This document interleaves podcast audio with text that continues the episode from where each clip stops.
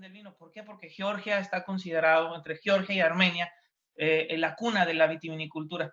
Eh, esta planta, la, vitis vinífera, eh, existen varios tipos de vitis, pero la vitis vinífera es específicamente la que produce el tipo de uvas que se pueden utilizar para hacer vino. Es una planta rastrera, trepadora, que solamente con la intervención humana es como se puede producir vinos de alta calidad. Es, es la mano del hombre, la intervención del hombre, la que permite estos, eh, esta producción de vinos eh, de calidad, porque de lo contrario, si se deja a la vitis vinífera eh, su desarrollo por sí misma, pues bueno, se va a expandir hasta, hasta donde pueda, hasta donde permita. ¿Y eso qué es lo que evita? Pues que la, la producción de vinos de calidad pues se diluya. ¿Por qué? Porque la planta está concentrada su energía en expandirse. En cambio, cuando la controlas, la reduces, la vas tratando, pues eh, permites que esta energía y esta fuerza de la vid pues se concentre en su producción eh, eh, de uva, ¿no? Entonces, ese es básicamente el origen de la vitivinicultura. A partir de ahí, estamos hablando del año 6000 antes de Cristo, es alrededor, es lo que dicen los científicos, los historiadores, lo que, las pruebas que se han encontrado arqueológicas. los georgianos aseguran que ellos son el origen del primer vino, eh, los armenios dicen tienen la, bodega más antigua hasta el momento registrada por la humanidad, es la cueva de Arení, eh, una zona que sigue produciendo vinos hasta la actualidad. Y bueno, en esa cueva es donde se han registrado las, pruebas de carbono 14 que registran eh, restos de vino, ¿no? entonces, es en esta zona de Transcaucasia donde se va a empezar a, a producir de una forma ya consciente, ¿no? Eh, eh, por, el hombre entre, entre Georgia, Armenia el norte de Irán, los montes Sagros. Irán es muy importante, Persia, actualmente Irán, la antigua Persia, eh, los montes Sagros, es ahí donde los científicos y los historiadores establecen el área originaria. Por ejemplo, la antigua Mesopotamia, ¿no? La bebida de, de, Mesopotamia era la cerveza, y era una bebida netamente humana, o sea, era, era, era una bebida que eh, no necesitaba, eh, eh, que necesitaba la intervención del hombre para poderse desarrollar. Sin embargo, con el vino, la concepción mística, filosófica va a ser distinta. ¿Por qué? Porque uno va a ser su escasez. No se podía producir en las grandes cantidades como sí se podía hacer con la cerveza. Entonces, esto lo que hace, esta escasez, lo que hace es pues, que le da una plusvalía y que fuera una bebida exclusivamente para ciertos sectores de las clases sociales, en el caso de Mesopotamia.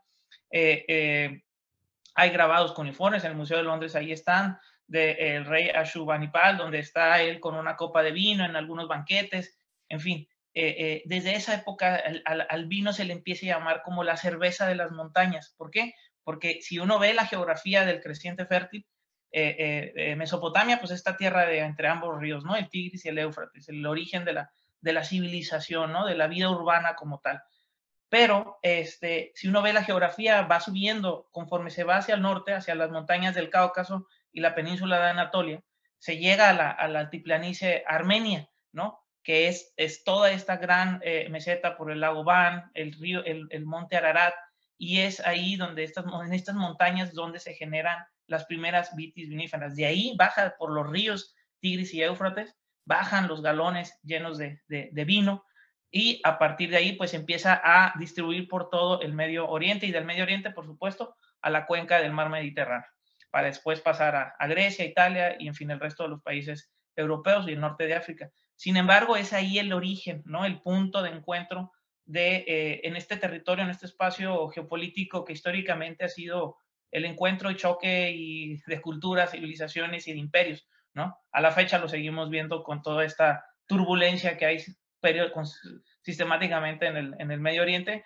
pues es ahí el origen de, de, la vitivinicultura como parte ¿no? del, del, consumo humano y de que se va a empezar a conceptualizar al vino como eh, eh, una bebida casi de poderes místicos, religiosos, curativos, en fin.